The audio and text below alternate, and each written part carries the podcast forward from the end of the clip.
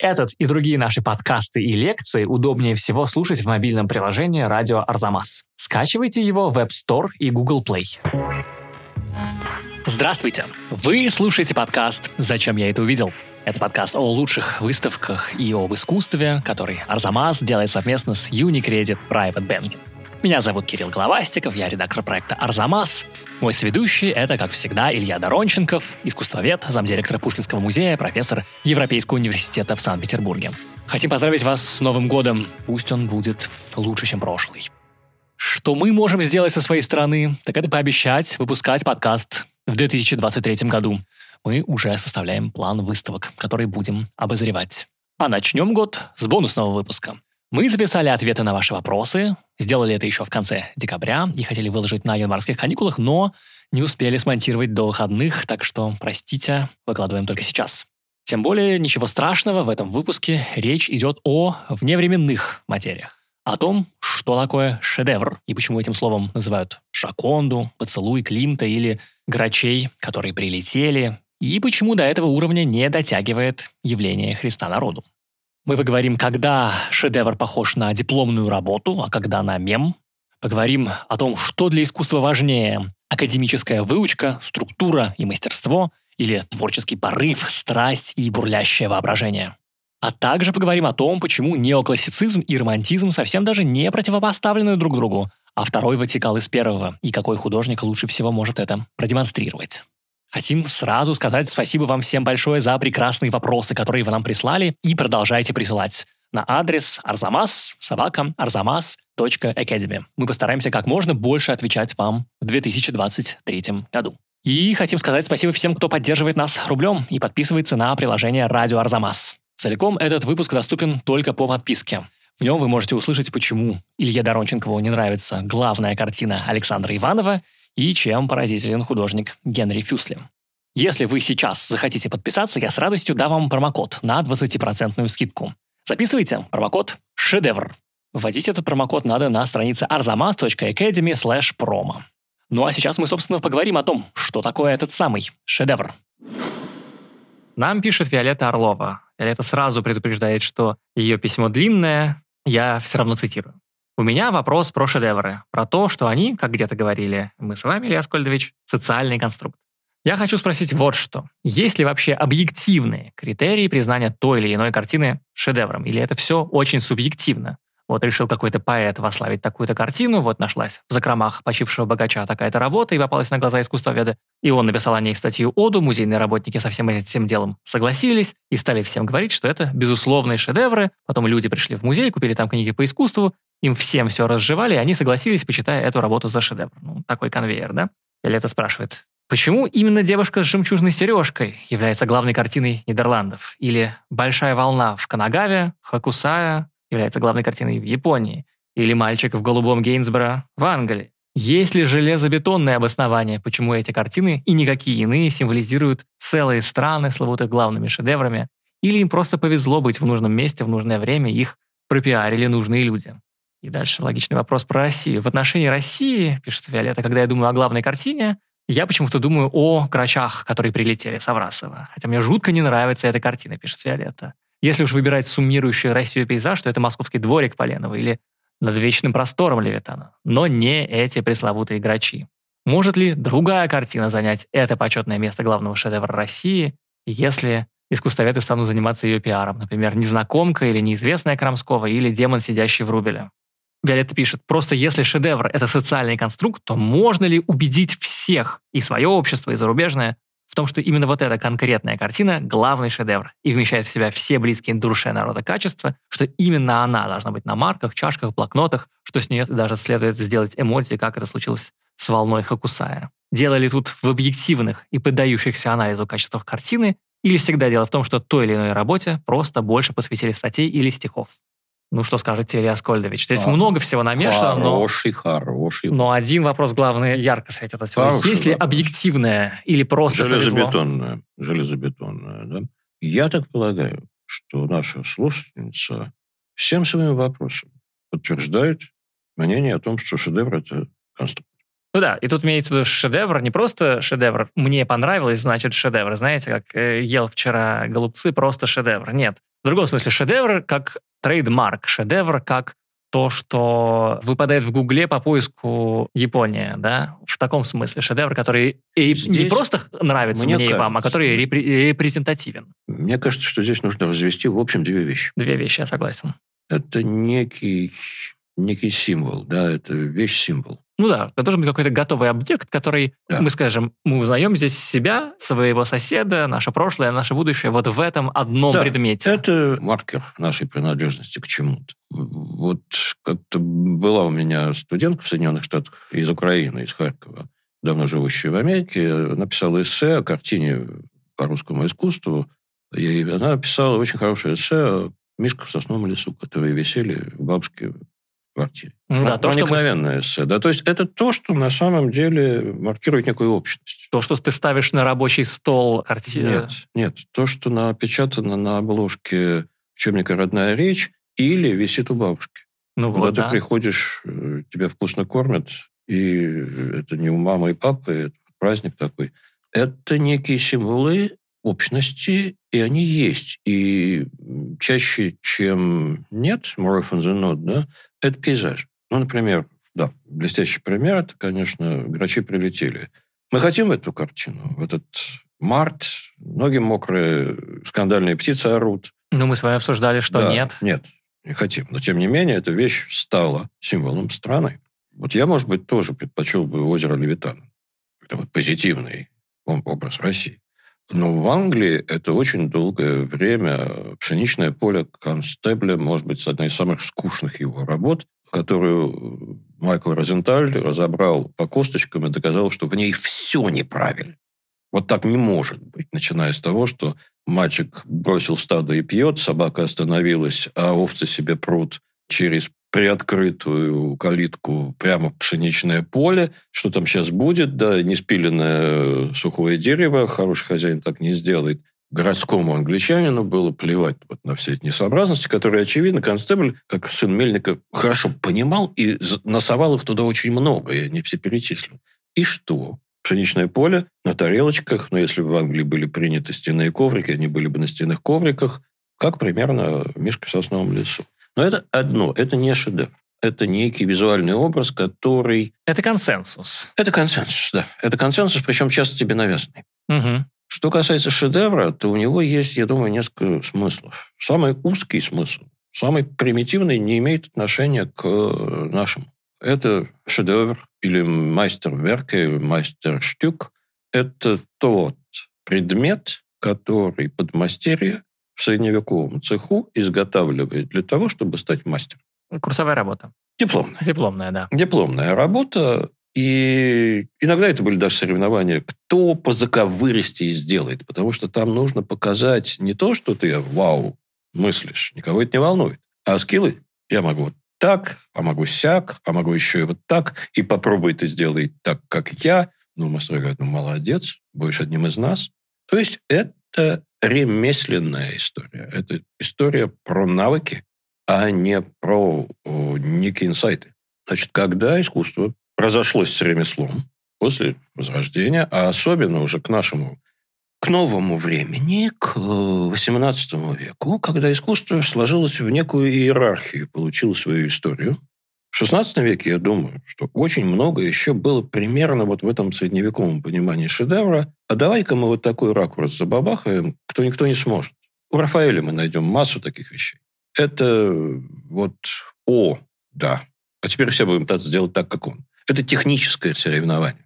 Но мы это в шедевр вчитываем символическое начало, символическую ценность. Да? Это нечто, что находится абсолютно на вершине искусства. Причем это искусство уже наше. Это искусство как некое ну, посткантовская, да, вот незаинтересованная сфера деятельности, которая сама по себе существует. Да. Ну да, шедевр должен быть обоснован не только техникой, а должен быть обоснован, ну, духовно, если И, можно безусловно, так сказать. Безусловно. И вот тут, мне кажется, что шедевр, с одной стороны, история абсолютно иерархическая. Для того, чтобы быть на вершине, нужно, чтобы была вершина. А вершина существует там, где существует пирамида, угу. где существует некая жесткая система ценностей. Все не могут быть наверху, кто-то должен быть внизу. Кто-то лучше. И тогда, конечно, вот Рафаэль. Все признали. Рафаэль в этой системе ценностей самый лучший. И мы все меряем по отношению к Рафаэлю. А вот тут начинается сложность, потому что у нас есть Рафаэль ранний, у нас есть Рафаэль Афинской школы, и у нас есть Рафаэль Преображение, которая, в общем, уже как-то немножечко, не сказать манеристская, но проблемная вещь. От равновесия Афинской школы куда-то уже он подрейфовал. Но в то же время Преображение считается шедевром. Что там у нас гравер Иордан гравирует, доказывая, что он может быть классным гравером, он гравирует преображение Рафаэля. То есть это культовая вещь. Сикстинская Мадонна. Примерно то же самое. Вот Сикстинская Мадонна – это прекрасный пример вот такого конвенционального шедевра. С точки зрения рафаэлевской поэтики, это прекрасная вещь. Ну, гармония и равновесие. В ней потрясающее жизнеподобие, причем форсированное жизнеподобие. Вот сейчас она шагнет к нам, и это несколькими кунстюками доказано. Да? Ну вот порожек, где ангелочки сидят, вот они сидят на порожке. То есть это граница между воображаемым пространством и нашим. Она форсирована. Сейчас она сюда придет. Папа Сикст, который как бы вытягивает руку к нам, это рука в ракурсе, и это палец его, который, как у красноармейца на плакате знаменитом, он, собственно, упирается, он фиксирует эту воображаемую границу между нами и Мадонной. И вот она сделает шаг, и сейчас придет сюда. Это вот тот самый средневековый шедевр. А вот я сейчас вам иллюзию создам такую, что вы забудетесь маленечко. Это как сейчас режиссеры со времен, не знаю, от Орсона Уэллса до Мартина Скорсезе. Все в начале своих фильмов делают, знаете, длинный непрерывный кадр, огромный длинный проход главный смысл которого этого, ну, в смысле, вообще-то можно этого не делать, да, главный смысл такого, вы с настоящим режиссером сейчас дело имеете, поэтому это надо в начало фильма запихнуть, чтобы дальше вы меня уважали следующие ну, 180 вот, минут. Наверное, где-то так. А теперь берем Сикстинскую Мадонну, которая, ну да, была хорошей картиной, за нее было заплачено, потом ее покупает саксонский курфюрст, она висит у него в галерее в Дрездене, висит себе и висит. Но где-то около 1800 года, когда на той же немецкой почве формируется романтический культ Рафаэля как сентиментального христианского художника. Этот культ был подхвачен. Сикстинская Мадонна, единственное произведение Рафаэля на немецкой земле, начинает раскручиваться со страшной скоростью. И весь XIX век бредит Сикстинской Мадонной, особенно в нашем Отечестве. Немцы бредили, естественно, но вот есть прекрасные исследования по-моему, Ирина Даниловой, посвященная как раз вот тому, как оценивали Сикстинскую Мадонну русские писатели и художники. Ну, дайте я угадаю. Они этот технический шедевр стали приписывать ему все все духовные, духовные заслуги. Ценности. И это не с нас началось, это спасибо немцам. Потому что, собственно говоря, и наш романтизм, и наше славянофильство, оно Маден и Германия. Да? Ну, Федор Михайлович Достоевский, его культ Мадонны, да, противопоставлен идеалу Содомскому. Помирает он, как известно, на диване под Сикстинской Мадонной. Грешным делом, кажется, я уже к этому своему опыту обращался в наших разговорах, вот когда я ее увидел в Дрездене в 1982 году, я стоял, смотрел думал, ну вот, и оно, конечно... И что вы Оно, конечно, умные люди говорят, она сама разговаривает с тем, с кем захочет. Вот со мной, наверное, не захотела. Но у меня есть ощущение, что вот это один из примеров такого сконструированного шедевра. Другой шедевр, ну, number one, это Джаконда. Угу. В свое время, когда Леонардо ее писал, она, судя по всему, была широко известна в узких художнических кругах. Писал ее довольно долго. Он возил ее с собой, как известно. И мы знаем описание Вазари, который не мог видеть это своими глазами, но, очевидно, слышал. И явно литературные топосы туда подключил. Мы помним, что вот он писал ее так-то, да, чтобы он не скучал, звал музыкантов. И написана она так, что губы сейчас зашевелятся и забьется жилка на шее, и вот и то-то, и то-то, и то-то. Вот сейчас и живет, да? Мы уже давно с вами знаем, что это литературный топос как живое. Она должна себя так вести. Но обратите внимание, на что обращает внимание Вазель? Не на «ох, какое...» Даже не «ах, какая женщина», а мы бы сейчас сказали, какое глубокое проникновение в человеческую суть, какая мудрость или что-то еще вот такое за всем этим стоит. Нет, его интересуют скиллы. Леонардо изображает ее так, что мы верим, что перед нами живая женщина. Вот это тот самый шедевр с ремесленной точки зрения. Дальше Леонардо ее увозят во Францию, и она там погрязает на столетие. Висит она в одной из королевских резиденций, чуть ли не в коридоре. И никто не парится, пока королевские коллекции не национализируются, и она не попадает в Лувр. И то некоторое время на нее смотрят достаточно, ну так, культ Леонардо уже формируется. Вот с точки зрения классической эстетики художник номер один Рафаэль. Мы вот сейчас «Черепашка-ниндзя» знаем четверых. Так вот, тогда бы Микеланджело в этот разряд попал бы... Ну, последним. Последним, наверное. Слишком брутальный. Слишком брутальный. А Леонардо странный. И культ Леонардо – это уже скорее начало XIX века, это уже романтизм. Художник, который бросал свои замыслы, да, не осуществлял их полностью, все время метался. Это романтический портрет художника. И, собственно говоря, ровно тогда и развивается культ Джаконды, причем я бы сказал, что даже не на поле живописи, а на чистой литературной площадке. Да, фильм. идея человека Возрождения, который и ученый, и вертолет изобрел, и картины писал, и а жизнь прожил она с бородой. очень романтическая. Да. Но здесь даже нам не нужно это, потому что это произведение от э, инженера Леонардо да, оно отслаивается. Теофиль Готье, он создает первый воображаемый экфрасис этой картины и пишет там черт знает что, про то, что вот она воплощает эту вечную женственность и, и вампира, и все что угодно. Потом приходит Уолтер Пейтер, английский эстет, духовный отец Оскара Уальда, и в своей очень влиятельной в свое время книге «Ренессанс» посвящает такие же страницы Монелизе. Затем ко всему этому пристраивается Дмитрий Мережковский. Сравните его с Пейтером. Обратите внимание, что если мы посмотрим на живопись 19 века, мы вот такого использования Джаконды там почти не найдем. У Каро есть девушка с жемчужиной. Ну да, она говорит о том, что он Джаконду знал и почитал. Но вот такого массового воспроизводства этого типа портрета мы не встретим в 19 веке. А дальше ее крадут. И вот когда крадут, тогда уже и Маяковский пишет «Ты Джаконда, которую нужно украсть», и Дюшан с Малевичем, как нанятые, начинают глумиться над ней, и она занимает нишу культовой вещи.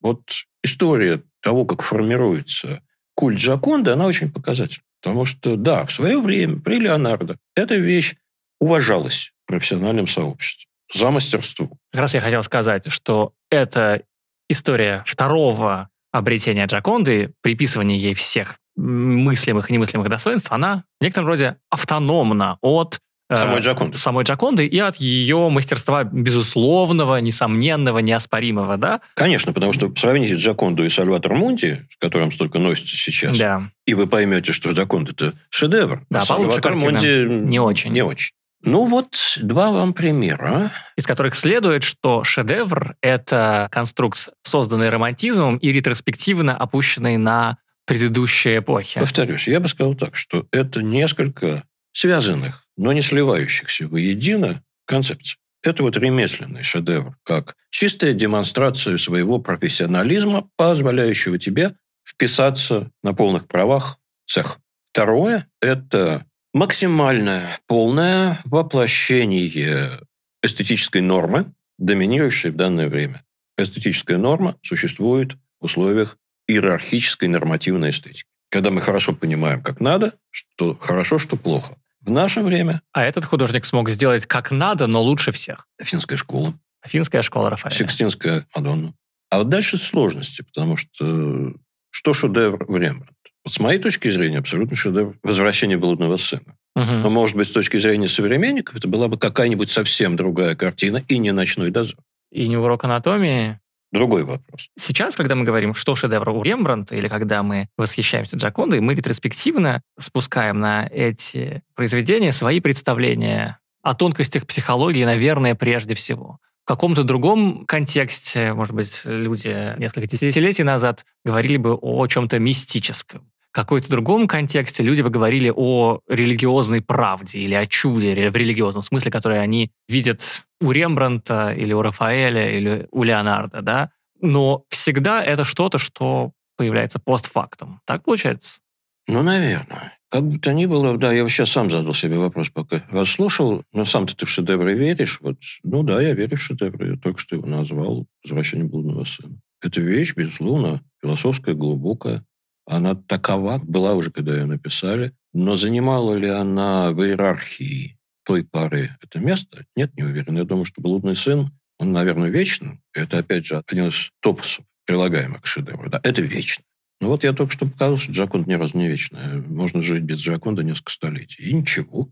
В наше время это, безусловно, социальный конструкт, который складывается под воздействием целого ряда факторов. И Виолетта не случайно все время говорила о пиаре, publicity, широкой известности этой вещи. «Поцелуй Климта» — это шедевр? Ну, я вам так скажу, я ради интереса зашел еще специально в так называемый порный режим, в режим инкогнито в браузере, чтобы не было видно, что там я еще гуглил. И вбил просто слова картины шедевр в гугле. Ну, Чтобы Google не подсказывал. Верхняя — это «Поцелуй Климта», я вам так скажу. А второе — это картина под названием «Шедевр Роя Лихтенштейна». Ну, вот второе — спасибо за иронию, а «Поцелуй Климта», видите, я попал. Абсолютно, да. Поцелуй Климта как бы в некотором роде наводит нас на мысль, в какой-то момент шедевр становится востребованной категорией. Да? Вот мы придумали, что есть такая штука, шедевр. Посмотрели в прошлое. Ага, Сикстинская Мадонна, шедевр. Пригодится. Несите. Джаконда, шедевр. Несите, да. А теперь нужно, чтобы мы создавали по шедевру в десятилетие, лучше по пять в десятилетие, да. В какой-то момент же, ну, очевидно, вот в этой в романтическую, постромантическую эпоху люди начинают применять категорию шедевра такой же, как Джаконда. Шедевр в том же смысле, как Джаконда. Вот нам нужно сейчас Джаконда к работам современников, нет? Наверное, да. А с другой стороны, давайте-ка мы найдем шедевр 20 века. Ну, только честно. Давайте подумаем. Мы с вами должны найти или, или что-то, что является общепризнанным? А пусть даже слушатели э, предложат. Вот тут-то и начинается. Общепризнанный или шедевр? Пикассо не предлагать. Его шедевр для меня – «Авиньонские девки». «Авиньонские девки», как очень хорошо показывал еще Лео Стайнберг, это абсолютно проблемная, незаконченная, отчасти даже недоделанная работа. И именно поэтому она шедевр 20 века. Потому что она не сбалансирована, в ней нет целостности и, и не надо. Напряжение, которое в ней есть, и есть ее сила и пространство для нашего додумывания. У Пикассо таких еще немного. Ну да, как бы в авангардную и поставангардную эпоху мы будем признавать шедевром то, что будет выламываться из определения шедевра, да? И вот тогда нужно ли нам понятие шедевр или давайте его использовать, хорошо отрефлексировав? Ну, хорошо да. поняв, что мы имеем в виду в данном случае. Ну да, любой из нас сталкивался, читая какие-нибудь совершенно ужасные тексты об искусстве. Не знаю, когда на новостном сайте новостник пишет новость о том, что такая-то картина была продана с такого-то аукциона за столько-то миллионов, он использует слово «шедевр» просто, чтобы все время не употреблять слово «картина», да? Ну, оно обесценилось, конечно. Оно обесценилось. Э, ну, не можем же мы среднюю картину продавать. Мы продаем, конечно, mm-hmm. самое лучшее. Да, когда оно обесценилось, должно быть новое слово, должно быть новое слово, которое заменит слово шедевр применительно к по-настоящему чему-то классному. Как слово «звезда» теперь значит любого, просто актер — это звезда. Вышел на сцену самое. уже звезда. Да. Думаю, что мы пришли к отсутствию понятия,